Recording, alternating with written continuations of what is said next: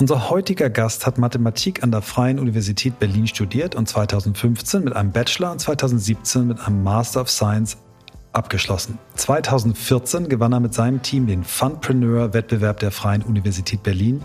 Spätestens seitdem begeistert ihn das Thema Unternehmertum. Seit 2014 arbeitet er bei Coro und hat sich dort in sehr kurzer Zeit vom begeisterten Kunden über den Werkstudenten zum CEO entwickelt.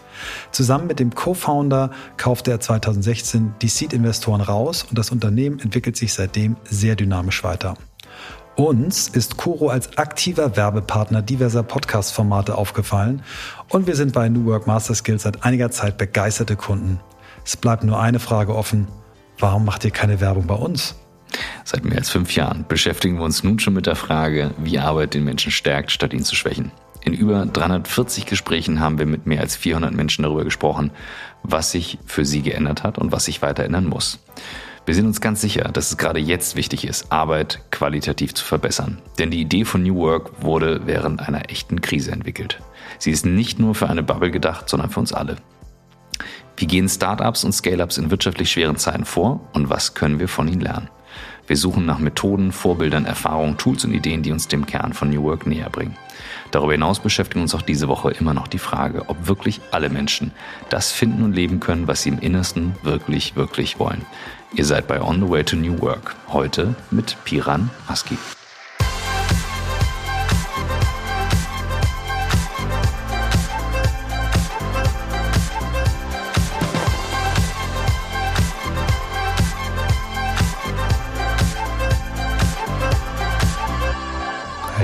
Jetzt habe ich aber das wieder so ausgesprochen, wie du es mir erst gesagt hast, weil ich schon wieder ja. vergessen habe, wie man es richtig ausspricht. Aber, aber sagst du, ist okay, so oder? So viel Zeit muss sein. Sag doch mal, wie man es eigentlich richtig also ausspricht. Also eigentlich spricht man das Aschje aus. Aschje. Mhm. Aber ASCII passt auch. Ja. Und du hattest ich, vorhin ich auch so. Ich finde das auch ein bisschen cool, dass es sozusagen Anlehnung an diesen ASCII-Code. Ja, das war so meine erste. Wie der ASCII-Code nur mit einem I. Mega. Finde ich cool. Sehr und du geil. meintest, du hattest es auch so gesagt, also insofern, Ja. du hattest mir beide Optionen offen gelassen. Ich Ja. habe mich für den für das starke Branding entschieden. Ja, schön, dass du da bist. Wir sind mit Blackboard noch kein Kunde, insofern äh, Kann noch werden. wir beide kennen uns noch nicht. Ähm, aber schön, dass wir hier sind. Nein, ihr seid, habt wirklich ein so geiles Produkt, das mich wirklich von der ersten Begegnung an geflasht hat. Aber da kommen wir später dazu. Wir fangen mal erstmal mit dir als Mensch an. Ähm, und wir haben dich ein bisschen vorbereitet. Äh, wie bist du der Mensch geworden, der du heute bist? Also ich glaube, es ist einfach die Summe der Dinge, die ich gemacht habe. Und das hat sich so entwickelt. Also es war jetzt keine Planung, ich möchte dieser Mensch werden und dann schreibe ich mir fünf Ziele auf. Also so ticke ich eigentlich nicht so, aber ähm, ja, ich glaube, das waren einfach so bestimmte, bestimmte Entscheidungen im Leben, die man dann getroffen hat und dann sich sozusagen in diese Entscheidungen rein entwickelt hat, äh, die dann den Menschen aus mir gemacht haben, der ich heute bin. Ähm, und paar Entscheidungen sind äh, ta tatsächlich, ich, ich hatte den ersten Moment in der neunten Klasse, als man sich entscheiden musste, welches Wahlpflichtfach man wählt. Da hatte man die Auswahl zwischen Französisch, Altgriechisch, Kunst oder Musik. Und da habe ich kurz mal gedacht, eigentlich ist es ja voll die wichtige Entscheidung, weil das ist dann sozusagen die Vorstufe zu den Profilkursen, die dann die Vorstufe zu den Leistungskursen sind. Und oft studiert man ja das, oder zumindest etwas in die Richtung, was man als Leistungskurs gewählt hat. Man wird da so reingeprimed quasi. Und äh, da dachte ich, krass, also in der neunten Klasse eine lebenswichtige Entscheidung treffen, ist ja gar nicht so einfach. Ja. Ich den Fe nicht den Fehler gemacht, aber habe ich Altgriechisch gewählt und dann äh, kamen irgendwie Profilkurse, Altgriechisch und Latein. Habe ich äh, Leistungskurs, habe ich da noch die Kurve bekommen und habe eben Altgriechisch rausgenommen und Mathe dafür reingenommen, was äh, auch wieder eine wichtige Entscheidung war, weil ich habe Mathematik studiert. Das heißt, äh, hätte ich, glaube ich, Mathe nicht gewählt, hätte ich wahrscheinlich äh, auch Mathe nicht studiert. Ja, und ähm, dann im, im, im Studium kamen sozusagen hier Hobbys noch dazu und äh, das ganze Thema Fitness ist so ein bisschen aufgekommen. Und da habe ich mich mit Co beschäftigt, habe dann sozusagen da als Werkstudent gestartet. Das ist auch eine wichtige Entscheidung, weil hätte ich das nicht gemacht, wäre ich nie bei Coro reingegangen. Mhm. Und äh, dann die Entscheidung bei Coro zu investieren, einen Gründer mit Konstantinos rauszukaufen. Auch wieder was gemacht, da musste man sich in diese Rolle entwickeln und, und, und so weiter und so fort. Das heißt, ich glaube, diese Entscheidungen sind Mhm. die dann, und dann auch die Bereitschaft, in diese Entscheidungen reinzuleben, die Das dann den Menschen aus. Ein schönes Bild, ja. Das ist, Reinleben in die Entscheidung. Das, super wollte ich gerade sagen. Das ist der, der Teil. Ne? Eine Entscheidung kannst du eigentlich schnell treffen in, in einer Sekunde und dann aber eben das Reinleben habe ich so noch nicht gehört, sondern eher die Konsequenzen tragen. Reinleben ist ja viel positiver darauf gesprochen. Ja, schön. Ich habe ja einen wichtigen Aspekt äh, bei deiner Vorstellung äh, ausgelassen, der, den ich auch gerne nochmal mit reinnehmen möchte. Du hast mir, als wir uns kennengelernt haben, davon erzählt, dass du, und jetzt äh, Klammer auf, an meine beiden Söhne, die früher auch äh, frenetische Pokémon-Karten und Yu-Gi-Oh! Kartensammler waren. Du hast mit dem Thema äh, aus dem Hobby irgendwie auch schon so ein Mini-Business gemacht.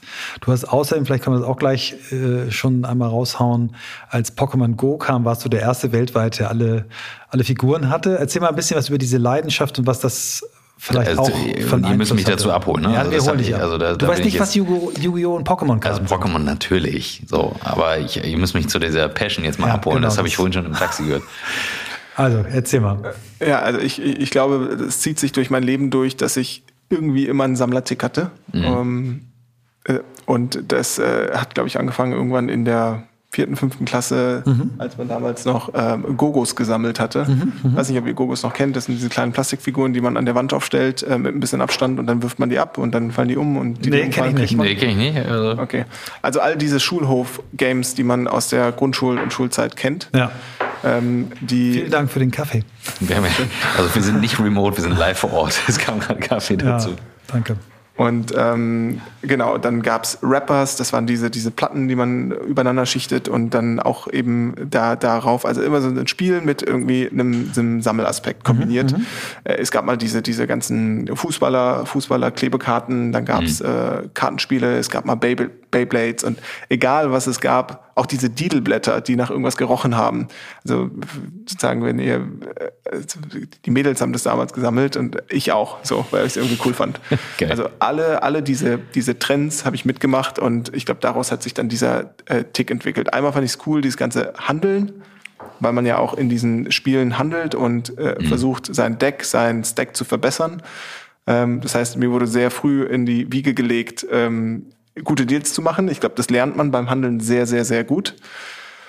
Ja, und dann dieses ganze Thema Gamification. Ich habe auch gerne irgendwie Computerspiele gespielt und so weiter. Und das hat irgendwann hat, hat sich das weiter weitergezogen. Ich glaube, ein großes Spiel war eben Yu-Gi-Oh! Das ist ein Sammelkartenspiel. Das habe ich mit 14, 15 angefangen. Da habe ich meinen Vater gefragt, soll ich das wieder anfangen zu spielen? Weil ich hatte das in der fünften Klasse schon mal gespielt und dann alle meine Karten gegen eine Gamecube getauscht. Und er hat gesagt, nee, Olum, auf keinen Fall, mach das nicht. Und dann habe ich es gemacht. Und äh, ähm, ja, und dann ha habe ich das tatsächlich bis 22 irgendwie durchgespielt. Mhm. Ähm, das waren große Events, auf denen man war in ganz Europa. Äh, da gibt's teilweise 1500, 2000 Leute, die dann gegeneinander Karten spielen. Und äh, das Durchschnittsalter der Anime-Serie ist, glaube ich, 14, 15, 16. Das Durchschnittsalter des Spiels selber ist, glaube ich, 22, 23 oder sogar noch älter. Äh, es war immer so ein nerdiges Ding. Äh, Gerade mit 14, 15 hat man sich auch nicht ganz getraut, seinen Schulfreunden davon zu erzählen. Ähm, aber ja, da hat man handeln gelernt. Viele Freunde habe ich da kennengelernt, die immer noch äh, zu meinen besten Freunden zählen. Und ähm, später äh, gab es dann auch noch dieses Pokémon Go-Thema, was du, Michael, gerade angesprochen hast.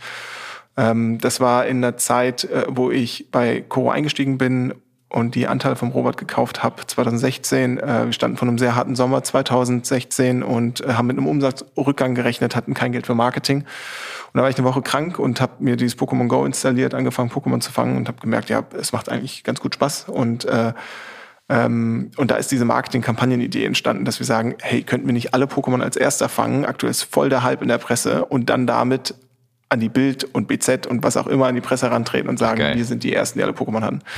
Und dann haben wir natürlich auch den einen oder anderen Trick genutzt. Deswegen wurde ich am Ende dann auch teilweise als größter Pokémon-Trickser der Welt dargestellt. Danke, dass du das erzählst. und dann haben ja. wir den Account natürlich geteilt mit Leuten, äh, Freunden, die in Australien waren, Japan, äh, mhm. in Südamerika, weil es bestimmte exklusive Pokémon gab, die man anders nicht fangen konnte. Und ähm, ja, das äh, haben wir dann natürlich auch offen zugegeben, aber äh, mein Vater hat mich dann äh, am nächsten Tag angerufen, Olum, ich habe dich in der Zeitung gesehen, was soll das? der größte Pokémon-Tricks hat dreimal die Zeitung gekauft, eins im Büro aufgehangen, eins zu Hause und eins hat er irgendwo im Archiv. Ah, super. Und äh, ja, das war dann einfach sozusagen. Aber es hat Umsatz gebracht. Ja. Es hat uns wirklich durch den Sommer Krass. geholfen. Also ich würde nicht sagen, dass es sozusagen ohne diese Kampagne nicht funktioniert hätte, aber ja. es hat relevanten Umsatz gebracht. Wir haben auch noch so ein Marketingvideo drumherum gedreht. Es war so eine Art PR-Gag äh, kombiniert mit der Sammlerleidenschaft, die ich hatte. Das heißt, du hast es mit der mit mit Koro kombiniert, also nicht jetzt mit irgendwie deiner Trading, sondern mit Koro. Also genau, schon, genau, alles genau, klar. genau. Lass mich noch mal einmal ganz kurz, weil du hast es sehr, sehr schnell erzählt und ich, als ich, als wir uns kennengelernt haben am Telefon, hatte ich, habe ich dir sofort gesagt, das erinnert mich irgendwie an die Geschichte von The Founder, ne? also mhm. dem, dem äh, Ray Kroc, der als der Gründer von äh, äh, McDonald's gilt und er ist auch der Gründer der McDonald's Franchise-Idee. Franchise. Ne? Also hat ja nicht das mhm. erste McDonald's-Restaurant gegründet, sondern es waren zwei Brüder. Und du hast mir erzählt, äh, Koro wurde von zwei anderen Leuten ursprünglich gegründet. Und erzähl uns ruhig nochmal die Geschichte im Ganzen, weil ich finde sie so faszinierend, äh, dass äh, ich mir ganz sicher bin, dass unsere Hörer in die auch faszinierend finden. Ja, also der Name Koro steht ja für Costa und Robert, mhm. die äh, quasi ursprünglichen Gründer von Koro. Die sind nämlich schon Ende 2012, Anfang 2013 auf die Idee gekommen, eigentlich war schon Reinigungsmittel anzubieten. Mit Lebensmitteln hatte das damals nichts zu tun. Und deswegen äh, auch Drogerie hieß er Genau, vorher, ne? das hieß genau. Drogerie und die Domain ist immer noch corodrogerie.de. Und wir versuchen seit Jahren, Jahren coro.de zu kaufen. Aber der äh, Typ, dem das gehört, der ist ein verrückter ähm, Ingenieur, der für Porsche äh, Motoren entwickelt. Und äh, ich kann euch mal hier, weil wir ja live sind, kurz mal den Verlauf zeigen, wie das dann aussieht. Ähm, Wenn du versuchst, die Domain zu kaufen. Ja, ja, genau. Ich habe schon so ein paar ich, Domain, ich kann es mir vorstellen, ich habe so ein paar von einem DJ mal eine Domain gekauft, ja. Ja, okay. okay es ist, äh, ich kann auch sehr pushy sein. Ich glaube, das ja, ist sozusagen ja. meine, äh, einer meiner sozusagen Eigenschaften. Das sieht dann so aus. okay, wow. Ich kann es dir Michael jetzt mal zeigen wow. hier. Einen sehr langen ja, krass. Äh, iMessage. Und ab und zu kriegt man eine Nachricht zurück aber ja. auch sehr selten. Ja. Rufst du auch mal an? Oder hast du keine äh, ab und zu mal, aber sozusagen, dann hat man wieder so Phasen, wo man dann aufgibt und mhm. dann am nächsten Monat geht's wieder los und dann ruft man mal an und so. Und aber es hoffe, gibt doch 1800 andere Domains. Also es gibt doch äh, Domains ohne Ende. Du kannst. Äh, ja, aber also eine. eine so, Coro.shop. Ja, aber ist schon geil, wenn du, wenn du sagst, coro.de.com, das sind einfach schon. Wem gehört com? Wem gehört .com? Ach, das ist, glaube ich, so ein Daten, Datencenter okay. aus der Schweiz. Da ja. sind wir auch dran. Ähm, Haben es bis heute auch nicht geschafft. Ja, das aber kann ja ein Ziel sein. Also ich hatte gestern eine äh, Gründerin hier aus Berlin, Janette Wiegert, die äh, Co-Founderin von Merantix, die sagte, ihr Ziel ist, sie möchte der größte AI-Inkubator werden, so groß, dass Taylor Swift bei ihrer Sommerparty spielt. Weißt du, die einen setzen sich halt eine Top-Domain und die anderen halt Taylor Swift. Also insofern. Okay, zum Glück sind wir da Mini-Investoren. Aber lass uns zurückkommen zur Geschichte. Also es war eine Drogerie, sie wollten eigentlich äh, Haushaltsmittel verticken und genau. Ähm, die Gründer haben ein Buch gelesen, Kopf schlägt Kapital von Professor ja, Günther Faltin. Faltin. Mhm. Fanden die super spannend, finde ich auch bis heute mhm. sehr, sehr spannend. Starker Produktfokus, vertikale Integration, Fokus, wie gesagt, aufs Produkt und äh, Direct-to-Consumer. Und das war ja der, der Grundstein eigentlich von Direct-to-Consumer. Mhm. Ein bisschen altmodisch angehaucht und ähm, die haben sich eben die Nische Spülmaschinen-Tabs ausgesucht. Äh, Reinigungsmittel als breitere Kategorie, aber Spülmaschinen-Tabs waren so mit die ersten Produkte, die sich auch sehr gut verkauft haben, denn bei der Produktion fällt relativ viel Bruch an. Man kann nicht alles als Rework in die Produktion wieder eingeben weil die ja unterschiedlich Farben haben und so weiter mhm. und so fort. Und dann hat man das in 10, 12 Kilogramm Säcken eingekauft bei den großen Herstellern, quasi Ausschussware, die normalerweise an die Gastronomie und Hotellerie verkauft wurde und äh, dann über eBay, Amazon, über den eigenen Webshop gespielt. Und dann kam die Frau vom Costa noch dazu, damals zur Freundin, die Michelle, die bis heute noch bei Coro arbeitet, das Operations Department leitet und die wollte einen eigenen Webshop bauen, vegansparen.de sollte der heißen. Und Costa ist ein ziemlicher Pragmat. Äh, der hat, äh, also was jetzt äh, ein Markenstrategie äh, Stratege machen würde, ist zu sagen, ich mache einen separaten Shop, eine separate CI, eine separate Marke. Und Costa hat gesagt, haben wir alles keine, keine Kohle für und nimmt uns Fokus weg, lass uns die Produkte einfach mal im Koro-Shop äh, listen und schauen, was passiert. Und dann sah das ein bisschen komisch aus. Man hatte 500 Gramm Macadamia-Kerne neben 12,5 Kilogramm äh, Spülmaschinentabs-Bruchware.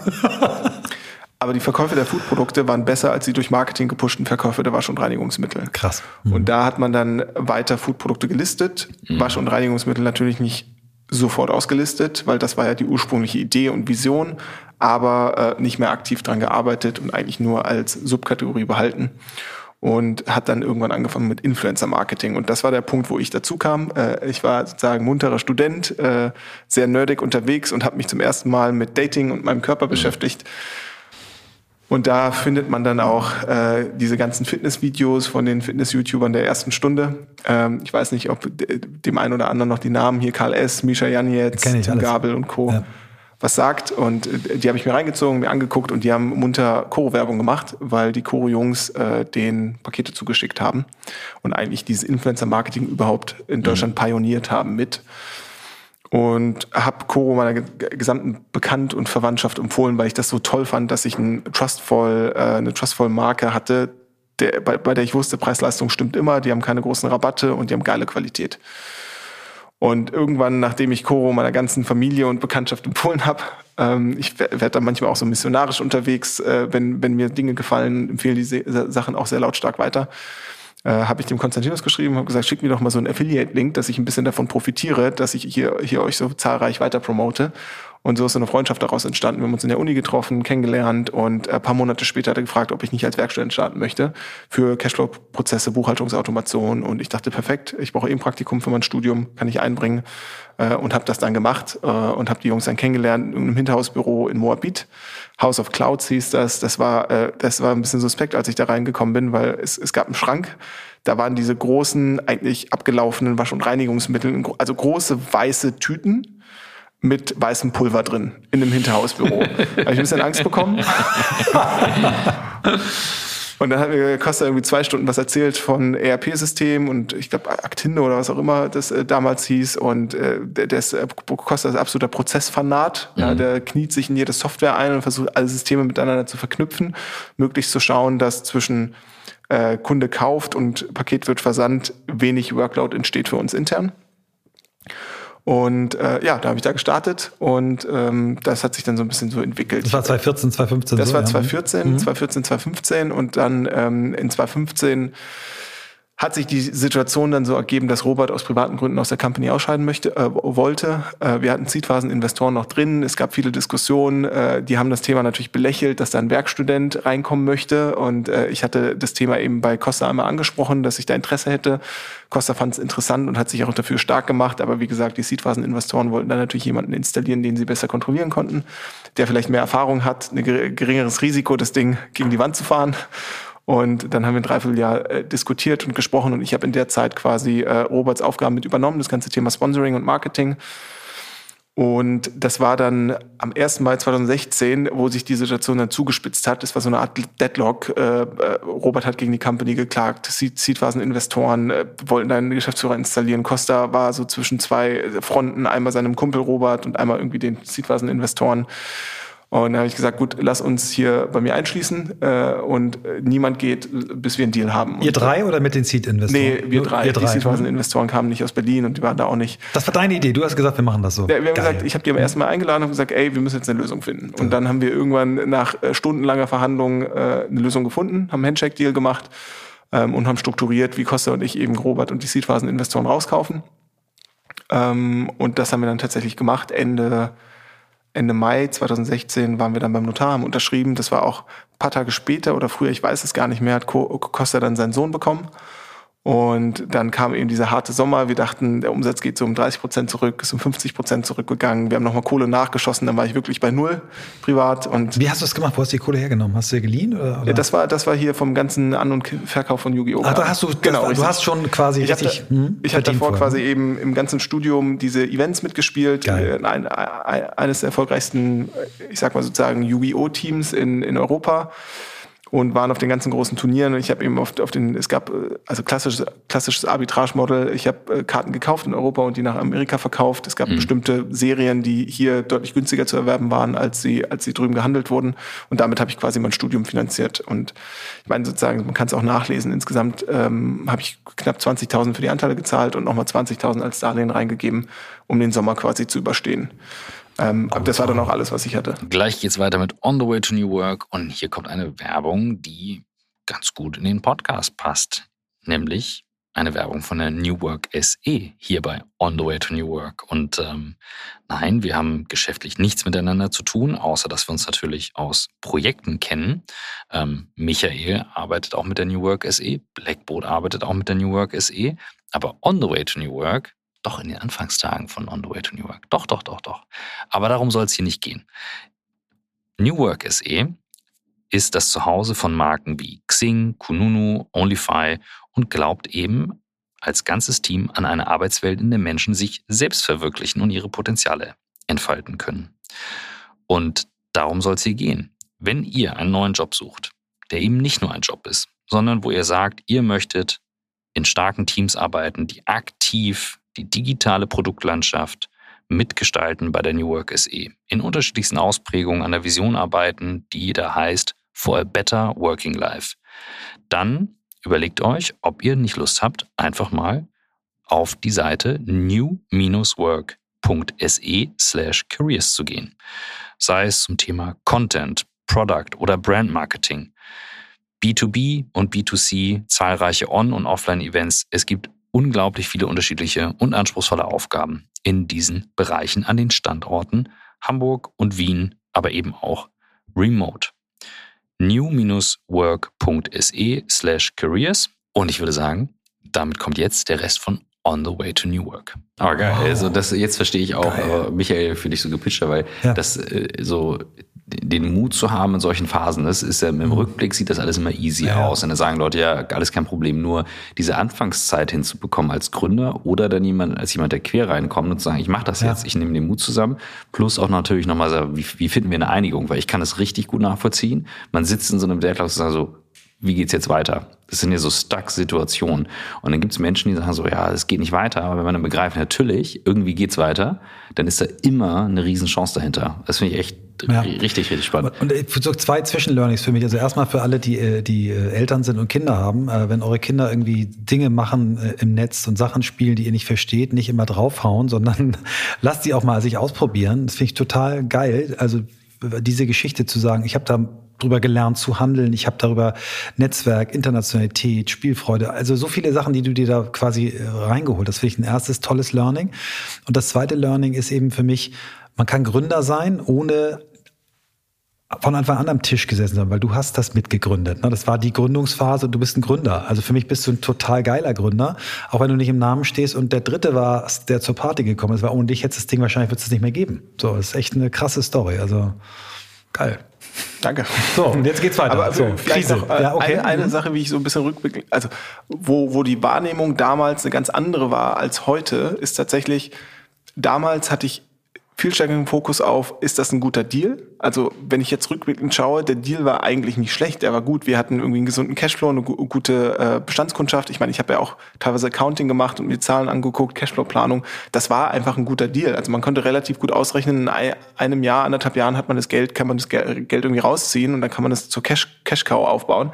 Natürlich hat man immer das Risiko, dass ein Konkurrent kommt, genau das Gleiche macht, dich kopiert und so weiter und so fort. Aber das war mir damals viel wichtiger, dass es ein guter Deal ist.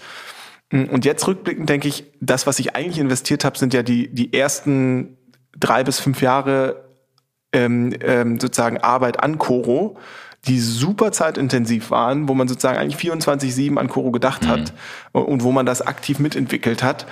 Das war auch bitter notwendig, um so, ein, so eine Art Playground zu haben, um sich auszuprobieren, mhm. weil ich meine, wenn man in so ein Corporate Setting kommt, dann hat man nicht die Möglichkeit, Fehler zu machen, aus den Fehlern zu lernen. Und die Tatsache, dass du Fehler auch siehst und die machen darfst und kannst und sozusagen Umfeld hast, äh, wo, Fehler nicht ganz so teuer sind, ähm, das war, glaube ich, das große mhm. Asset und das große Commitment, was ich jetzt sozusagen retrospektive gemacht mhm. habe. Ganz stark. Also vielleicht machen wir noch mal so ein bisschen Größenverhältnisse. Also äh, wie ist der Westermeier? Westermeier fragt immer nach Zahlen. Also äh, als du kamst, wie viele Leute wart ihr? Was habt ihr so ungefähr für einen Umsatz gemacht? Und ähm, nur wenn du magst, erzählst du auch ein bisschen, wie groß ihr jetzt seid. Du nimmst die Zahl, die du magst. Wenn du den Umsatz nicht sagen willst, brauchst du natürlich nicht. Aber dass man so ein bisschen so sieht, wie, wie, wie habt ihr skaliert seitdem? Ja, also als ich dazugekommen bin, sind wir von 2015 anderthalb Millionen Euro Jahresumsatz runter auf eine Million Jahresumsatz in 2016, weil wir es eben profitabel drehen mussten, keine Investoren mehr hatten und eben irgendwie unsere privaten Funds da irgendwann auch rausbekommen äh, wollten. Ähm, und jetzt inzwischen, also da waren wir auch, äh, es gab äh, Costa, es gab Robert, dann gab es Robert nicht mehr und Michi. Das heißt, wir waren effektiv mit mir zusammen drei bis vier Leute. Oh, wow, so klein, ja. Äh, es war wirklich sehr, sehr überschaubar. Wir haben alles ausgelagert, was ging. Mhm. Und inzwischen sind wir knapp 250 vielleicht ein bisschen 200, laut Personio glaube ich 295 Leute und ähm, werden dieses Jahr irgendwo zwischen 80, 85 Millionen Euro Umsatz machen und ja, sind die letzten drei Jahre vor allem sehr, sehr stark gewachsen. Krass. Und ähm, ich habe ja zur Einleitung äh, erzählt, ähm, das bitte nicht so ernst nehmen mit, warum bist du nicht bei uns im Podcast? Ihr werdet euch das genau angucken, wo ihr reingeht. Ich habe euch zum ersten Mal gehört im Podcast von, von Atze Schröder und seinem, ich vergesse mal den Namen, ähm, es gibt ja zwei, die er macht, aber in einem Atze Schröder Podcast, der auch bei uns zu Gast war. Und da habe ich es erstmal von euch gehört und dachte, wow, geil. So, so ein Ding geht in Podcasts und macht Wie ist die Entscheidung bei dir gefallen, dass du in Podcast reingehst, um Werbung zu machen? Das kam ursprünglich aus dem Influencer-Marketing. Das haben wir ja sozusagen mit aufgebaut in Deutschland und haben das auch sehr, sehr stark prozessualisiert, Textbausteinsysteme aufgebaut, Verhandlungssysteme und äh, versucht, den Management-Overhead zu reduzieren, weil wir auch gesehen haben, dass nicht nur die sehr großen Partner funktionieren, sondern vor allem auch die kleinen, ich sag mal mittelgroßen und kleinen Influencer.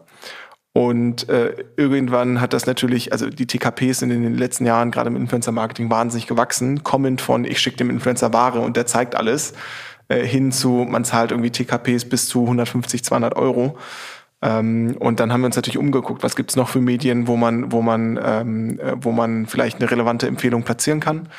Und Podcast ist eben ein sehr nahbares Medium. Man hat das Gefühl, dass man direkt neben dem Host mhm. ist. Äh, es ist äh, bei uns wichtig, dass es eine Native Advertising ist, dass es der Host selber reinspricht, mhm. weil man eben zudem als Hörer eine Connection aufbaut und deswegen die Aussprache der Empfehlung ähm, höhere Relevanzcharakter hat.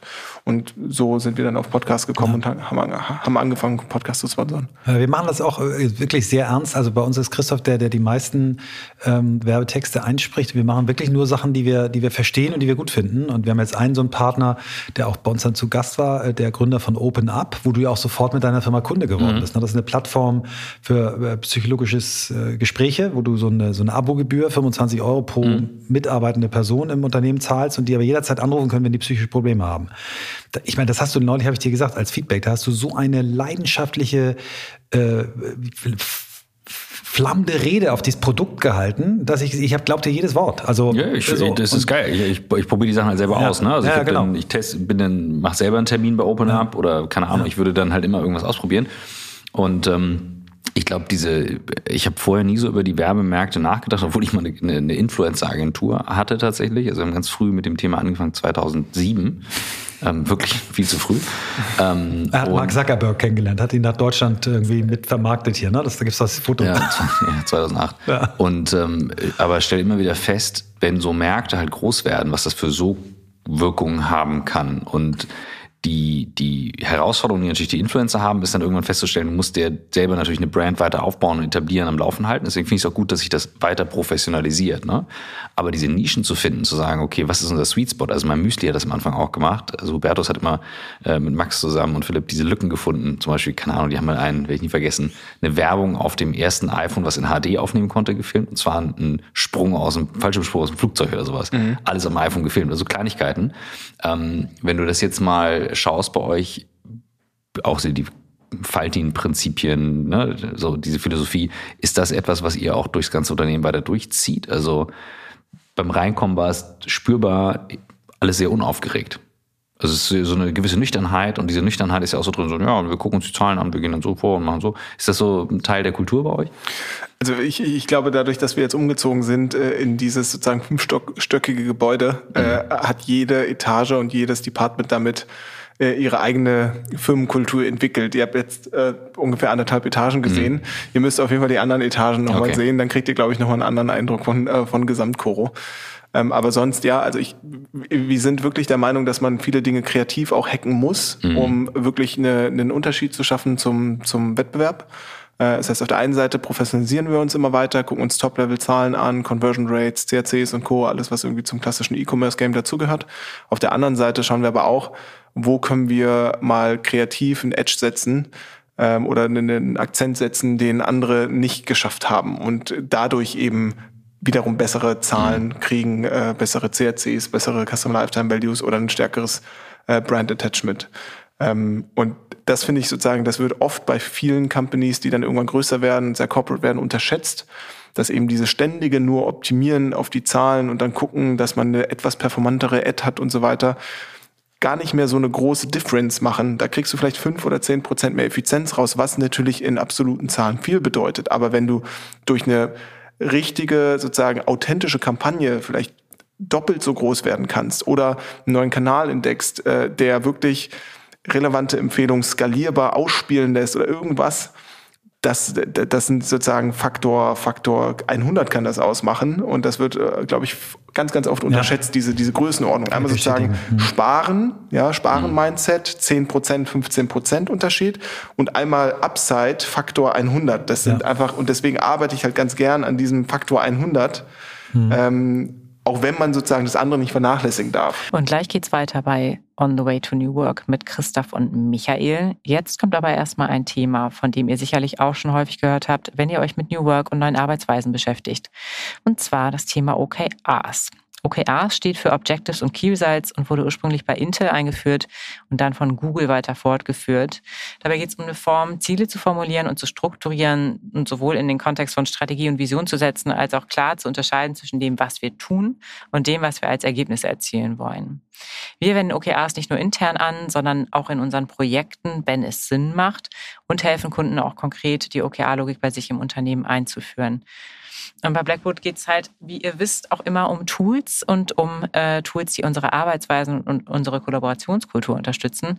In dem Fall ginge es dabei um Liebsam. In Folge 48 war schon Jenny, die Gründerin von Liebsam, bei Christoph und Michael zu Gast und hat viel erzählt zu ihrem Ansatz und dem Tool, das sowohl OKRs abbilden kann, als auch Instant Feedback, 360-Grad-Reviews, Meetings, Surveys, Learning-Modul und all das miteinander verbindet. Ähm, und wir helfen euch gerne, Liebsam bei euch intern einzuführen. Nehmt also gerne über blackboot.com äh, Kontakt mit uns auf, um zu erfahren, was das Tool kann, ob es euch helfen kann und wie wir euch unterstützen können bei der Einführung. Und jetzt geht's weiter mit Christoph und Michael.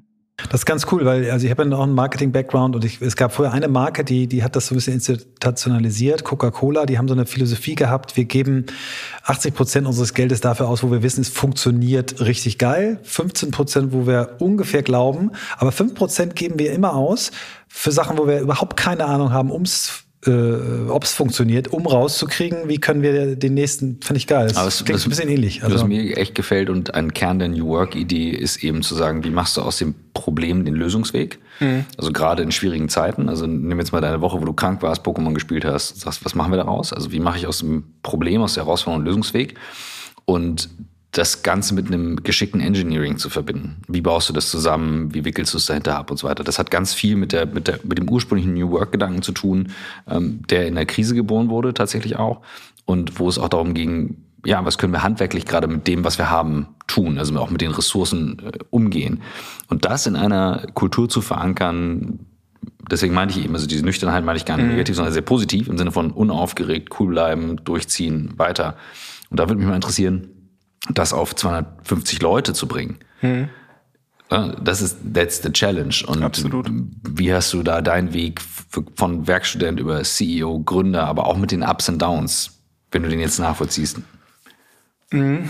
Ich versuche mal die Frage so ein bisschen zu sortieren. Ähm, ich bin immer sehr lang, das ist auch ein großer hm. Kritikpunkt. Also ich, also viele Ideen kamen natürlich von, von mir mit rein oder aus mhm. dem Gründerteam mit rein oder von den ersten Mitarbeitern auch mit rein. Ähm, und was wir, woran wir heute noch zu kämpfen haben und woran wir heute noch arbeiten, ist, wie kann das System Coro eben nicht abhängig sein von den, von den Ideen der, der Kern, des Kernmanagement-Teams. Mhm. Äh, wie können wir eine Arbeit, Arbeitsatmosphäre schaffen, dass eben die Mitarbeiter auch eigene Ideen einfließen lassen? Und dann hat man halt immer diesen Trade-off, dass Leute, die neu kommen, super motiviert sind, Ideen haben, Ideen einbringen, die aber schon gefühlt fünfmal getestet wurden mhm. und wo wir einfach keinen Bock mehr haben, die ein sechstes Mal zu testen, mhm. weil es gibt gute Gründe, warum wir auch bestimmte Sachen abgeschossen haben. Ja. So. Und diese Challenge haben wir auch noch nicht hundertprozentig geknackt. Ähm, ja, an diesem Thema arbeiten nach, also arbeiten wir nach wie vor. Das, äh, äh, aber ich, ich glaube, ein großer, großer Punkt ist einfach sozusagen, dass man, dass man so ein Bond aus, also da sind wir große Freunde von, von Vertrauten oder von Vertrauen aufbaut, ähm, wo, wo man Teams hat, denen genügend Freiraum gibt und die einfach erstmal machen lässt. Mhm. Äh, und wo man dann auch sich die Zeit nimmt, äh, dann über Dinge zu sprechen, wenn mal eine Idee ausprobiert werden soll, die schon fünfmal ausprobiert wurde. Weil Leute, die auch offen sind, also von der Grundeinstellung offen, die hören sich solche Argumente auch an und die können auch mal sagen, ja, okay, die Idee habe ich jetzt irgendwie vor anderthalb Tage ausgearbeitet, aber die Argumente, die du erzählst, machen absolut Sinn dass ihr das getestet habt und dass die Ergebnisse sozusagen so waren damals, äh, lässt mich zur Entscheidung kommen, dass es keinen Sinn mehr macht, diese Idee weiter zu verfolgen. Dass sozusagen mhm. Mitarbeiter diese Offenheit mitbringt, auch so sozusagen damit umzugehen, aber dass man eben als Führungskraft oder als Organisation den Mitarbeitern auch den Raum gibt, solche Ideen auszuarbeiten und auch, ich sag mal, diese vermeintliche Ineffizienz mhm. zu akzeptieren, mhm. dass man an sowas gearbeitet werden kann, zumindest konzeptionell man kann ja immer noch sagen, nee, aus folgenden Gründen, aber dass man diesen Diskurs halt hat und dass man diese Ineffizienz, glaube ich, akzeptieren muss, damit die Company nie, nicht am Ende Ergebnis von den Ideen einer oder zwei oder fünf Personen ist, mhm. sondern ähm, äh, das eine skalierbare, größere Organisation werden kann. Ist das ein, ein Erfahrungswert, äh, den du quasi über Zeit gewonnen hast oder hast du dich vielleicht mit äh, der Psychologie, was eigentlich Teams erfolgreich macht, wissenschaftlich auseinandergesetzt? Weil es klingt so, als wenn du, als wenn du bei Amy Edmondson studiert hättest in Harvard. Das ist die führende Teamforscherin, die eben sagt, die hatten wir auch bei uns zu Gast, ähm, der Erklärfaktor Faktor, der am meisten erklärt, warum, warum Teams performant sind, ist psychologische Sicherheit. Und das, was du gerade beschrieben hast, ist psychologische Sicherheit. Ne? Du hast die, äh, die Leute hören sich gegenseitig zu, sie wollen die Argumente hören, sie sind aber auch äh, groß und weise genug zu sagen, da habe ich einen Fehler gemacht, da habe ich irgendwie vielleicht was Falsches angenommen. Habt ihr euch damit, also wie kommst du darauf? Also das finde ich für einen, für einen 29-Jährigen, tippe ich jetzt mal, 29 bist du, ja? Wahnsinnig weit und weise. Also da bin ich noch mit Playmobil-Figuren um Weihnachtsbaum gelaufen in dem Alter. Ungefähr. Erstmal danke dafür. Ich weiß nicht, ob und wie ich dieses, Argument, äh, die, die, dieses Kompliment annehmen kann. Sicher, ich auch probieren. Völlig, völlig legitim. Also einfach mal sozusagen, wir müssen jetzt mal drüber reden. Alles gut. Auch wieder zu viel. Also, nee, ich muss auch wieder sortieren. Ja, aber also was hilft, ist natürlich Trial and Error, weil ich mhm. auch sozusagen oft sehr falsch agiert habe in genau diesen mhm. Themen und auch oft die ersten Jahre dachte halt, nee, diese Ideen muss man direkt unterbinden, weil die, ich will ja nicht jemanden bezahlen, der in eine Richtung denkt, die ich schon mal durchdacht habe. Ja. So, ähm, aber dass man das, dass man sozusagen zusätzlich in diese Abwägung mit reinbringt, dass das Upside von, von einem selbstdenkenden Mitarbeiter größer ist als die Effizienz, die du vielleicht verlierst, wenn du das direkt von Anfang an unterbindest, weil du damit auch ähm, ein Signal setzt, nicht selbstständig zu denken, sondern nur Ideen von extern aufzunehmen und die und nicht dem zu Chef recht zu machen. Richtig, ne? genau. richtig. Mhm. Also diese Abwägung dann zu sehen ähm, und, und, und dann auch zu analysieren und, mhm. und für sich selber sozusagen zu rationalisieren, das, äh, ja, das war irgendwie per Doing. Äh, dazu Geil. kam, wir haben ja einen dritten Geschäftsführer noch dazu geholt, guten Freund von mir, äh, Florian, Ende 2019 haben wir einen Test mit ihm gemacht. Äh, da ging es um sehr technische Themen, wo wir quasi äh, Supplier Outreaches automatisiert haben, so ein NLP-Model gebaut haben, bisschen Machine Learning ähm, und das hat dann sehr gut funktioniert und Anfang 2020 ist er bei uns dazugekommen, gerade weil Costa und ich irgendwo sehr starre auch Ansichtsweisen hatten, aus dem Bootstrapping-Ansatz kamen ähm, und Flo eher so eine, so eine Scaling-Growth-Mentalität mhm. mit reingebracht hat ähm, und natürlich auch ein sehr guter Entwickler ist, was äh, viele manchmal gar nicht wissen äh, und wir auch äh, deutlich stärker sozusagen dieses Thema Tech bei uns vorantreiben äh, wollten. Und der hat eben auch eine ganz andere Kultur mit reingebracht. Mhm. Und wir hatten extreme Probleme, diese Kultur bei uns zuzulassen, aber haben dann gelernt, diese Kultur bei uns zuzulassen und diese, diesen Change, den er auch mit reingebracht hat, hat Piran, und das hat er mir sozusagen ab Tag eins gesagt, äh, Piran und Costa, wir müssen gucken, dass wir diese Company unabhängiger von euch machen. Mhm. Geil. So, und das ist einfach super, super wichtig gewesen. Äh, das äh, sozusagen ist mir, also, äh, hat uns teilweise auch am Rand, an den Rande des, des Wahnsinns gebracht, weil man eben diese Ineffizienzen zulassen musste mhm. und für uns Effizienz damals alles war. Wir wollten als, als, als Kernwert für uns definieren. Wie unsexy ist das denn als Kernwert Effizienz? Ja.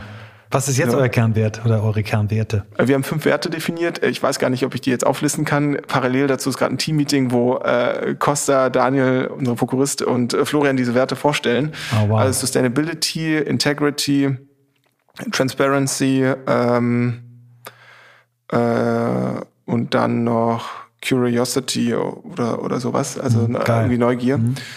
Ähm, und vielleicht noch einer, der mir gerade jetzt ad hoc nicht einfällt. Aber ähm, die sind genau. schon stark. Also ich finde Integrität einen ganz, ganz starken Wert, den auch nicht so viele, den findest du nicht auf so vielen ja. ähm, Bullshit, glattgelutschten äh, äh, Corporate ja. Websites. Äh, Und auch mir richtig gut, dass du es ansprichst, weil also Integrität ist gerade wir haben jetzt auch ein, ein Coaching äh, und äh, mein Dad ist, also kurz, kurz äh, Ausschweif, äh, ist äh, Unternehmer und wollte eigentlich immer, dass ich an die Akademie gehe und äh, irgendwie meinen Doktor mache und mehr mhm. sozusagen in die Richtung wissenschaftliches Arbeiten gehe, aber ähm, hat ein, der hat ein relativ großes Unternehmen aufgebaut, Lebenswelt heißt das, die machen soziale Arbeit und bauen Kitas, in Berlin einer der größten interkulturellen Träger mit 750 Mitarbeitern und der hat mir immer diese Bücher vom Sprenger empfohlen. Ähm, ja, hier, Reinhard Sprenger. Genau. Hatten wir auch schon, hatten wir genau. auch schon mal uns zu Gast. Wirklich? Ja, ja, ja. ja, mhm. ja. Also wenn die da ein Intro machen können, würde ich mich freuen. Ja, machen wir. Ja, das, machen wir gerne. Kriegen wir hin. War eine knackige Folge, mich noch. Also der hat uns ganz schön auch in den Arsch getreten. Ja, ja, ja aber cool, war gut. Also äh, bin, und dann hat er mir die ganzen Bücher gegeben und dieses ganze Thema systemisches Coaching, systemis, systemische Führung äh, und äh, seitdem habe ich mir das immer mal wieder angeguckt und fand das ganz spannend und ähm, so bin ich eigentlich in dieses ganze Thema reingerutscht und jetzt sind wir auch gerade dabei, quasi einen systemischen Coach äh, haben wir für uns engagiert, der uns hilft, auch integer zu handeln, mhm. ähm, weil das ist, das merken wir jetzt gerade, in so einer Organisation so wahnsinnig wichtig und genauso wichtig wie quasi den Leuten Freiraum zu geben, ist auch wichtig, gewisse Strukturen einzuhalten, weil sonst machst du deine Organisation von innen heraus kaputt. Ja. Ja, und äh, das, ich merke das immer wieder, dass man äh, eine, eine Hierarchiestufe übergeht, direkt dann mit jemandem spricht, mhm. für den man eigentlich nicht verantwortlich ist mhm. und der da drüber, der sich jeden Tag Ideen macht und gerade sozusagen kreativ denken soll, selbstständig mhm. handeln soll, Prinzip Selbstverantwortung und Co., dem grätscht man so richtig rein und tritt damit richtig ins Gesicht. Mhm. Obwohl man dann denkt, die Selbstwahrnehmung ist ja dann, hä, ich habe dir doch einfach nur eine Aufgabe gegeben, was ist denn eigentlich das Problem? Mhm. So. Ähm, aber dass man denn dieses Verantwortungsgefühl von, von Abteilungsleitern damit mhm. missachtet, ist mhm. wichtiger als jetzt dieser Speedgewinn durch, dies, durch das ja. Delegieren der Aufgabe an die Zielperson. Gleich geht's weiter mit On the Way to New Work. Und hier kommt unser neuer Werbepartner, nämlich Tibber. Tibber ist für jeden von euch der oder die sich die Frage stellt, okay, wie kann ich beim Thema Energie sehr viel smarter meinen Geldbeutel im Griff behalten. Also gerade das Thema Stromkunden, die jetzt gerade Post bekommen von ihrem Energieanbieter mit Preiserhöhung. Denn Neukundenverträge kosten im Schnitt 100% mehr als im Vorjahr. Das ist eigentlich ziemlich verrückt, denn die Einkaufspreise waren zum Beispiel im Oktober so niedrig wie schon seit einem Jahr nicht mehr. Und Tibber ist genau das, was ihr dann braucht, nämlich ein digitaler Ökostromanbieter, der euch den Börsenstrompreis eins zu eins weitergibt. Das könnt ihr live in der Tibber-App verfolgen. Achtung, wichtig, ihr bekommt also den Echtpreis, also quasi eins zu eins in Echtzeit den Preis, den der Strom dann auch hat.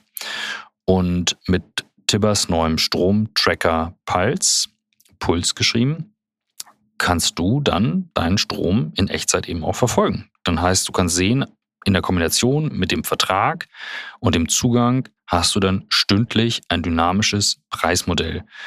Und damit kannst du dann deine Verbräuche, die du im Haus hast oder in der Wohnung, in günstigen Zeiten zum Beispiel nutzen. Wichtig, man muss eben aktiv selber involviert sein. Ja, es ist nicht einfach hier direkt alles günstiger oder sowas. Es kann aber günstiger sein, wenn ihr es im Griff habt. Und das ist schon ziemlich cool für Leute, die sagen, hey, ich möchte aus diesen Vertragslaufzeiten raus, sondern eine kurze zweiwöchige Kündigungsfrist und ein Ökostromanbieter, der eben ein dynamisches Tarifmodell hat. Das ist Tibber, die den Strom an der Börse einkaufen und euch eins zu eins weitergeben. Ohne Aufschlag. Das Ganze findet ihr unter tibber.com slash de slash Stromtarif und mit dem Gutscheincode New Work gibt es einen 50 Euro Gutschein. Ich hoffe, das habe ich euch jetzt gut genug erklärt. Und jetzt gibt es den Rest von On the Way to New Work. Wir haben ein Beispiel gehabt, äh, ein amerikanischer Manager von Facebook, der uns erzählt hat, dass er das gezielt einsetzt, aber der meinte was anderes. Also der, der nannte es Skip-Level-Kommunikation, mhm. also dass er bewusst mit den Leuten unterhalb deiner Direktberichtenden redest, aber eben nicht, um die Chefs deren Chefs zu diskreditieren oder zu überspringen, sondern nur um deren Lebenswahrheit mal mitzukriegen. Das, da finde ich es gut, aber so wie ja. du es beschrieben hast, in dem, wenn es ums Doing geht, um Verantwortung, um Tun, das, das geht eben gar und nicht. Und das, also äh, ich kann, ich finde es auch sehr klar, wie du es beschrieben hast. Und ich kenne das natürlich als Gründer auch. Also mir passiert das auch regelmäßig. Das, wieso ist so ein Kumpel und ich arbeite mit ihm im Jahresamt, ich habe dem halt nur was rübergeschmissen. Wo ist das Problem? Mhm. Und ähm, ich muss jetzt gerade drauf na, drüber rum nachdenken, was Sprenger damals gesagt hat zu dem ganzen Thema Holocracy und Co., wo du ja halt eben flachere Hierarchien hast, aber du hast halt sehr viel mehr Regeln, die du einhältst, ja. an die du dich dann halten musst. Genau. Also one or either way und viele Menschen glauben eben, New Work ist eine Arbeit, wo du komplett frei alles selbstbestimmt machst, aber das Thema Selbstführung ist ja nochmal eine Herausforderung. Wenn du dann eben nicht in der Lage bist, dich selbst zu führen, wird das auch nochmal schwer. Ähm, wie hierarchisch oder wie strukturiert seid ihr denn jetzt im Vergleich auch zu anderen Companies in der Größenordnung? Gerade wenn du sagst, du bist ein Springer-Fan. Also ich, ich habe jetzt keine direkte Benchmark, wie strukturiert Companies sind mit äh, 200 bis 300 Mitarbeitern. Mhm. Ich würde rein vom Gefühl sagen, dass wir eher weniger strukturiert sind, weil ja auch sozusagen die Zeit, die das Unternehmen schon existiert, ja. einzahlt auf wie strukturiert ein Unternehmen ist. Ähm, deswegen, ich glaube, viele Unternehmen, zwei, 200, 300 Mitarbeitern sind eher älter und haben deswegen auch sozusagen strukturiertere Prozesse und, und Entscheidungs, Entscheidungswege und Kommunikationswege und Co. Ähm, wir arbeiten aber aktiv an dem Thema. Also wir haben gerade ein mhm. Projekt, wo wir wirklich Rollenbezeichnungen definieren, wo wir äh, auch so Expert-Tracks definieren. Ich meine, großer Fehler war damals auch, du kannst nur mehr verdienen, wenn du mehr Personalverantwortung hast. Mhm. So.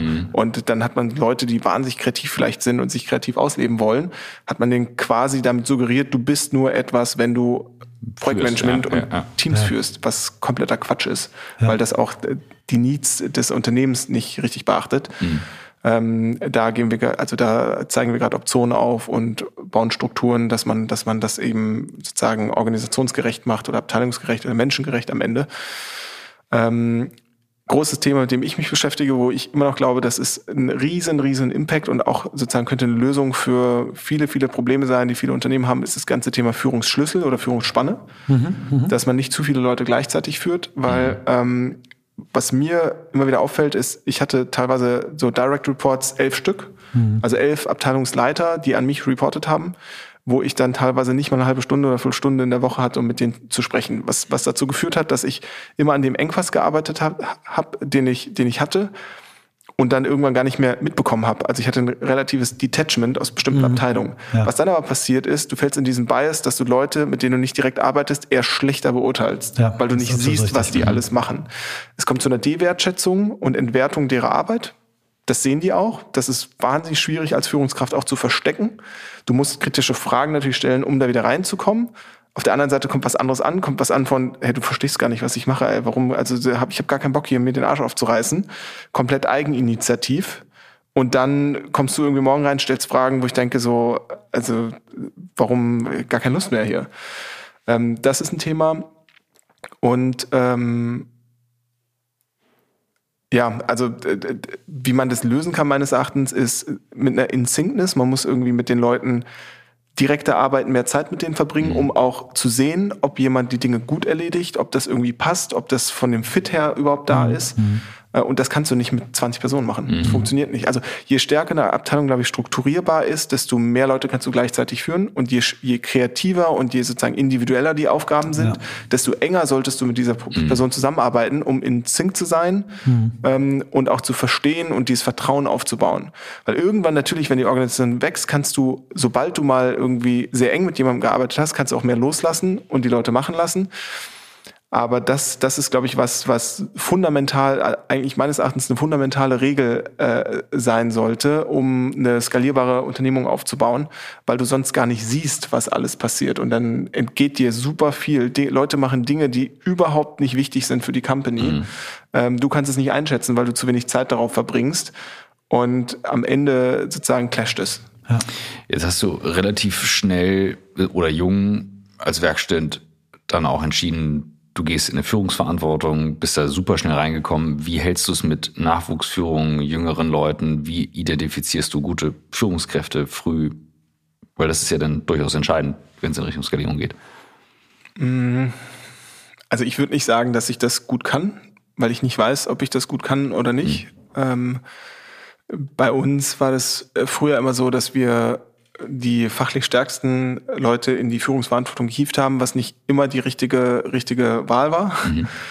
Und inzwischen haben wir da, also gucken wir uns das natürlich nochmal stärker an, wer kennt sich am besten mit den Prozessen aus, wer hat sozusagen, wie kommunizieren die Leute mit anderen Menschen, ähm, wie klar sind die. Ich finde, Klarheit ist eine unheimlich wichtige Stärke, mhm. die man als Führungskraft mitbringen muss. Mhm. Ähm, ein, ein Punkt ist zum Beispiel, wie gehst du aus dem Meeting raus? So kann eine Führungskraft oder jemanden, den du in eine Führungsrolle entwickeln möchtest, wie bereitet der Meetings vor und wie, wie ist das Gefühl? Also einfach mal achtsam danach in sich horchen. Hat man das Gefühl, dass alle Meeting-Teilnehmer danach sagen, perfekt, mhm. ich weiß, wo es lang geht, ich weiß, was ich machen muss? Oder geht man raus und denkt so, pff, ja, okay, so, ich mache einfach weiter, mhm. was ich gerade gemacht habe ja. davor. Du, du hast einen ganz wichtigen Punkt angesprochen. Also das ist ja das große, große Dilemma, dass ähm, Führungskarrieren von zwei Faktoren im Wesentlichen abhängen, nämlich von fachlichem Know-how in einer Sache und dem, zum zweiten äh, älter werden. Und dann vielleicht noch dritte, dritte große Fresse haben und, und es einfordern. So, mhm. dass, dass, dass die drei Faktoren am meisten bestimmen, wer äh, Führungskraft wird, ist einfach falsch. Und das ist eben sehr, sehr gut beschrieben. Es gibt ähm, Skills, die man lernen kann, es gibt gewisse Talente.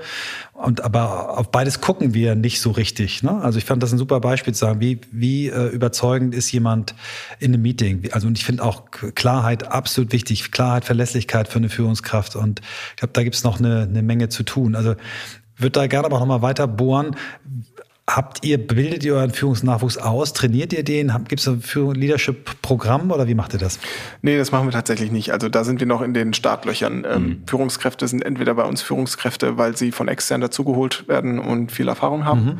Oder, ähm, äh, oder wir haben das Glück, dass einer unserer Führungskräfte eng genug mit seinen Teams wiederum arbeitet, dass er oder sie oder sie oder er hm. innerhalb ihrer potenziellen Führungskräfte ein sehr gutes Gefühl hat, wer da passen könnte. Mhm. Das ist dann sozusagen Bauchgefühl, aber Bauchgefühl muss nichts Schlechtes heißen, sondern das ist ja eigentlich sozusagen das Resultat aus vielen sozusagen Erfahrungen, die in der Vergangenheit passiert sind und eigentlich auch keine emotionale Entscheidung, falls man der Führungskraft, die diese Entscheidung trifft, auch eine sozusagen rationale Komponente zuspricht.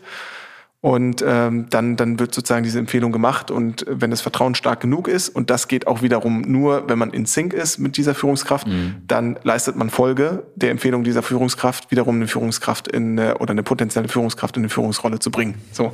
Ja, cool. Also, aber wir haben kein Leadership-Programm, wir haben äh, sozusagen aktuell keine Strukturen, wie man Führungskräfte noch aktiver ausbildet. Das ist ein Thema, was wir jetzt langsam angehen. Wir haben jetzt, glaube ich, zwei Führungsworkshops gemacht mit unserem Leadership-Team, also mit allen Leuten, die mindestens ähm, ein bis zwei Leute verantworten. Mhm. Ähm, und werden das auch noch stärker stärken in Zukunft. Super. Lass uns noch mal ganz kurz auf, auf die letzten Jahre gucken, die hinter euch liegen. E-Commerce hat zu Beginn der Corona-Zeit ja einen Mega-Boom gekriegt. Im Moment ähm, stehen sehr viele Geschäftsmodelle auf dem Prüfstand. Ähm, wie seid ihr mit den sich gegenseitig überlagenen, verstärkenden Krisen, Corona, Ukraine-Krieg, äh, Energiekrise, ich nenne mal die drei, wie, wie seid ihr damit umgegangen? Was hat das mit euch gemacht?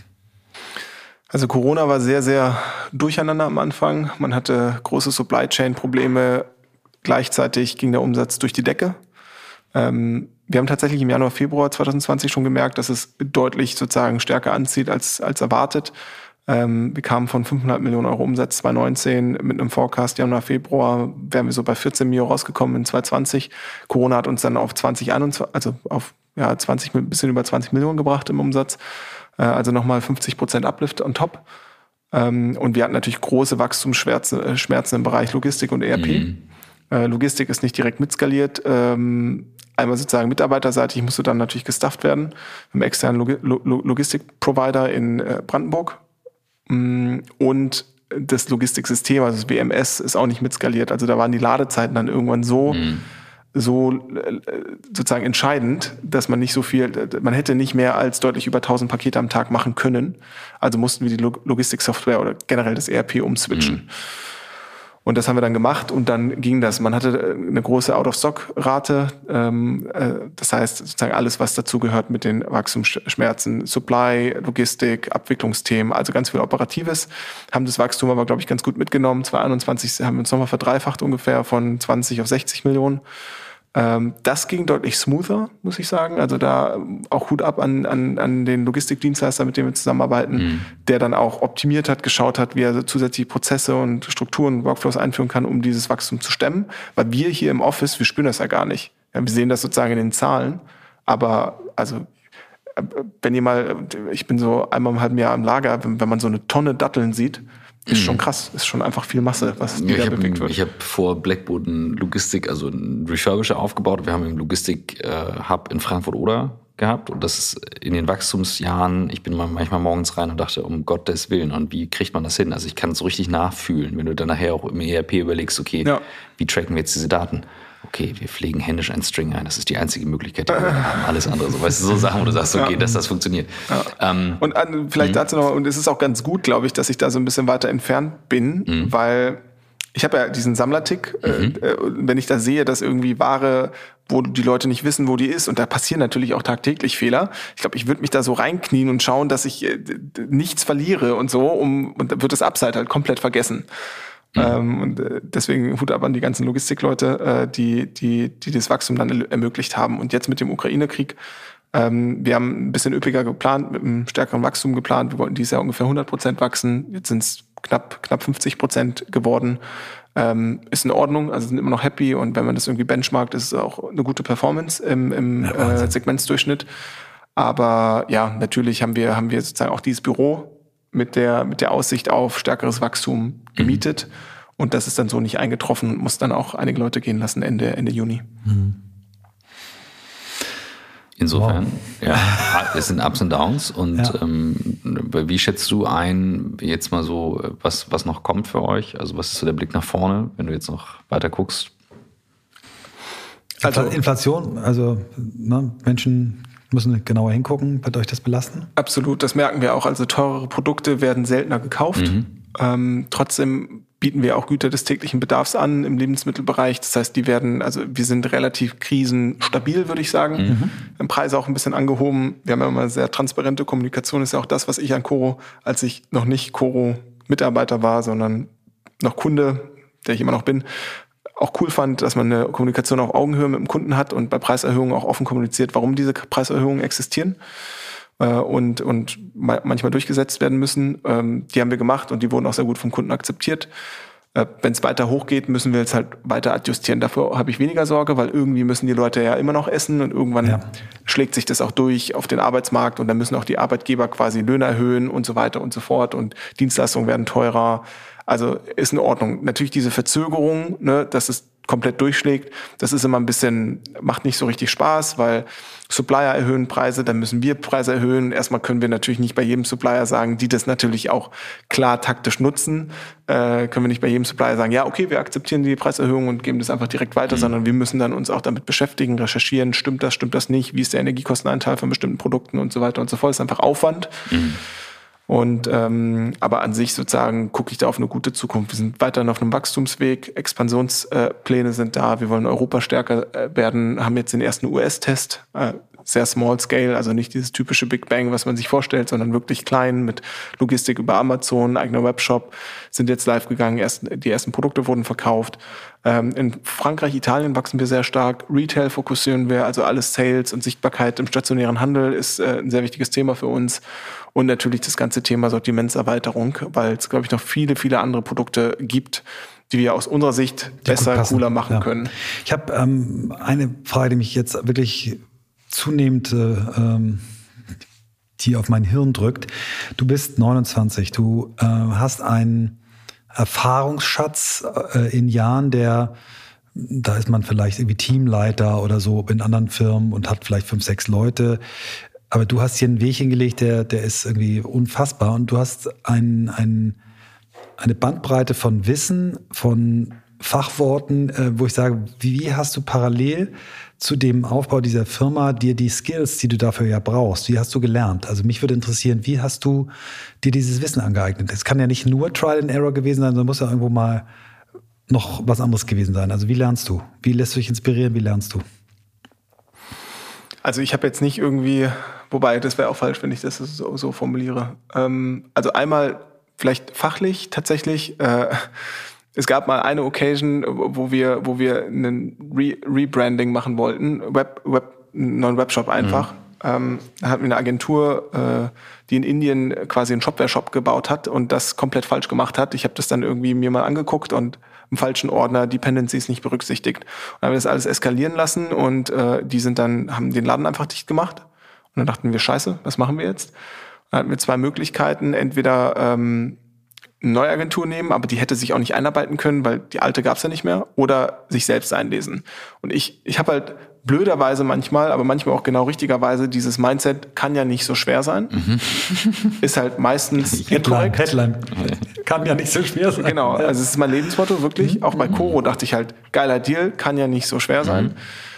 Und dann geht man halt da rein und denkt sich, ja, okay, gut, ist ja nur so ein bisschen HTML, CSS, JavaScript, PHP, also Web Development machen ja viele andere auch. Und ich habe Mathematik studiert, vielleicht geht man da mit so einer Arroganz ran, weil man da irgendwie im vierten Semester mal diesen einen harten Beweis hatte und denkt, man kann irgendwie alles. Und dann merkt man aber, dass das äh, doch, es ist ja, ich weiß nicht, in der Mathematik gibt es auch so Fraktale, da zoomt man so rein und es sieht halt genauso aus wie davor. Dann zoomt man rein und dann ist wieder das Gleiche. Und die Komplexität ist halt doch höher als ursprünglich abgeschätzt. Und ähm, das führt aber dazu, dass man halt sich das anguckt. Und wenn man schon ein bisschen drin ist, geht man auch weiter rein. Und dann irgendwann lernt man das halt. Und ähm, äh, ich habe mir dann Nachhilfestunden tatsächlich genommen bei einem Entwickler, äh, den ich fantastisch fand. Und der hat mir jede Woche eine Stunde gegeben. Ich habe meine Fragen notiert und es hat echt lange gedauert, bis ich in diesen ganzen Themen drin war. Aber äh, dieses Fachwissen aufbauen, das fand ich extrem schwierig, äh, weil das einfach sehr viel Zeit gekostet hat und weil man da aktiv sagen musste, in der Stunde oder in den zwei Stunden, in denen ich das lerne und ein anderer das vielleicht günstiger oder schneller, effizienter machen könnte, äh, mache ich das trotzdem selber, weil diese äh, Evaluationskompetenz, die man damit gleichzeitig aufbaut, ist, ist, ist langfristig viel mehr wert, als wenn man alles sofort auslagert. Und dann auch zu, die Entscheidung zu treffen, wo man reingeht und wo vielleicht nicht, das war schwierig. Diese ganzen Führungsthemen und so weiter, da tauscht man sich natürlich mit anderen Unternehmern aus. Äh, wir hatten auch mal einen Fall in 2017, 2018, wo wir sehr operativ fokussiert waren, 15 Leute ungefähr. Das ist diese zweite unternehmerische Hürde quasi und dann irgendwann kann man nicht mehr alles perfekt überblicken. Und das war, das ist voll gegen die Wand gefahren. Wir haben alle Mitarbeiter verloren. Alle. Ähm, einer hat gekündigt, dann haben wir noch, nee, einen haben wir gekündigt, der hatte aber schon relativ starkes Standing im Team, andere sind dann auch gegangen und am Ende hatten wir nur die remote arbeitenden Werkstudenten und Praktis noch. Äh, also von 18 Leuten wieder aufgefühlt fünf oder sechs. Und dann haben wir uns damit erstmal nicht mit Costa beschäftigt, so, woran liegt es denn? Also, wir haben doch all, alle Vollgas gegeben, mhm. wieso sind die alle gegangen? Und dann haben wir so zwei Bücher gelesen ähm, von Stefan Merath, äh, einmal sozusagen Der Weg zum erfolgreichen Unternehmer und Dein Wille geschehe, hört sich so ein bisschen populistisch an oder, oder, oder plakativ, ähm, aber ist ganz geil geschrieben, also ist so typisch für diese zweite unternehmerische Hürde äh, und hat richtig Spaß gemacht zu lesen. Und dann hat man angefangen zu reflektieren, ein bisschen achtsamer zu handeln und hat dann gemerkt, nur arbeiten operativ mhm. geht nicht, sondern man muss auch äh, Leadership sein, genau, an der Firma mhm. arbeiten. Und der Rest ist halt sozusagen viel Learning by Doing und Austausch und eben auch so ein bisschen diese Hilfestellung von meinem Dad, die ich ab und zu mal bekommen habe und die Bücher. Geil. Magst du noch, äh, du hast jetzt ein paar Bücher schon unterwegs genannt, magst du noch ein, zwei Bücher nennen, die du sonst noch gelesen hast, auch vielleicht was dein Vater dir empfohlen hat? Ja, also mein Vater hat mir immer einfach diese die ganzen Sprengerbücher geholt. Okay. Ähm, mhm. Das war Mythos Motivation mhm. oder Prinzip Selbstverantwortung. Ähm, die fand ich halt ganz gut. Ich würde auch nicht sagen, ich habe alle so detailliert durchgelesen, ja, sondern so. immer so paar Seiten oder mhm. wenn es mal irgendwie einen Konflikt gab oder irgendwas gab, äh, dann habe ich mit ihm darüber gesprochen und hat er gesagt, hey, folgendes Kapitel ist eigentlich interessant mhm. für dich. Er hat wirklich tatsächlich die ganzen Sachen markiert und so, der war ja. da ziemlich drin, hat so eine riesen Bibliothek, ist auch großer Bücherwurm als äh, ja, äh, Publizistik-Absolvent. Ich bin da meistens also nicht so nicht so ganz so lesefreudig wie er. Vielleicht machst du uns nochmal eine Intro zu deinem Vater, weil das, was du beschrieben hast, was er äh, beruflich macht, auch wahnsinnig spannend klingt. Ähm, und ähm, ich würde gerne ähm, zum Abschluss dir noch eine Frage stellen. Das ist unsere zweite Signature-Frage. All credits to. Oder hast du noch eine davor? Nee, hast, nee? nee. Zu, äh, zu Christoph, der sich die irgendwann mal hat einfallen lassen. Wo willst du hin? Wo willst du irgendwann noch hin? Du bist so jung, hast schon so viel geschafft. Also tatsächlich stelle ich mir diese Frage gar nicht. Ähm, ich stelle mir ja die Frage, was, was muss es für Parameter geben im Hier und Jetzt, die mich das hier und jetzt so weitermachen lassen, wie ich es jetzt aktuell mache. Mhm. Für mich ist das eine steigende Lernkurve. Mhm. Das ist mir super wichtig, dass ich weiter lerne und nicht das Gefühl habe, dass ich hier genau das Gleiche mache, weil äh, das, da, da komme ich irgendwie nicht weiter. Ähm, und, und, und ja, und dann natürlich nicht nur lerne ich dabei was, sondern macht es mir auch Spaß und bereitet es mir Freude. Ähm, und lässt es mich vielleicht, und das geht nicht immer, das schaffe ich tatsächlich nicht immer, lässt es mich meine drei Säulen quasi miteinander vereinen. Und das ist einmal sozusagen das körperliche Sport, ähm, das Intellektuelle und vielleicht die Beziehungsebene. So. Und ich kriege das nie hin, alle sozusagen harmonisch gleichzeitig zu halten. Und ich glaube, vielen Leuten geht so, aber so mehr oder weniger kann ich das in diesem Setting schon ganz gut managen, auch wenn es manchmal in Disbalance gerät. Und ich lerne immer noch was, weil die Company wächst. Es sind neue Herausforderungen. Ähm, und Spaß macht es mir, weil das Thema mich nach wie vor interessiert. Und wenn sich irgendwas davon ändern sollte, dann werde ich wahrscheinlich auch die Situation irgendwie ändern und bei Koro vielleicht austreten oder was, was auch immer machen. Aber aktuell, ich glaube auch in den nächsten Jahren wird das nicht passieren. Word. Vielen Dank, Piran. Was für ein Ritt durch dein bisheriges Wirken und Leben. War echt cool. Danke. Danke dir. Danke euch. Ja, große Überraschung. Äh, Piran war dein Pitch und ich äh, bereite mich ja bewusst immer nicht zu sehr darauf vor und ähm, habe das schon beim, beim Reinkommen gemerkt. Also erstmal, er war mega gelassen dafür, dass wir eine, eine satte Stunde zu spät waren durch Berlin gekarrt sind, den Anfängerfehler äh, der 25 Hauptstraßen in Berlin gemacht. Und ähm, habe dann gemerkt, so da ist eine Energie im, im Raum mit einer Ruhe ähm, und einer Klarheit. Und das hat sich für mich sehr stark übersetzt mit extrem vielen hands-on, klaren Gedanken, plus dann auch die Story noch als Werkstudent ein Management-Buyout zu machen. Ähm, Finde ich New Work pure.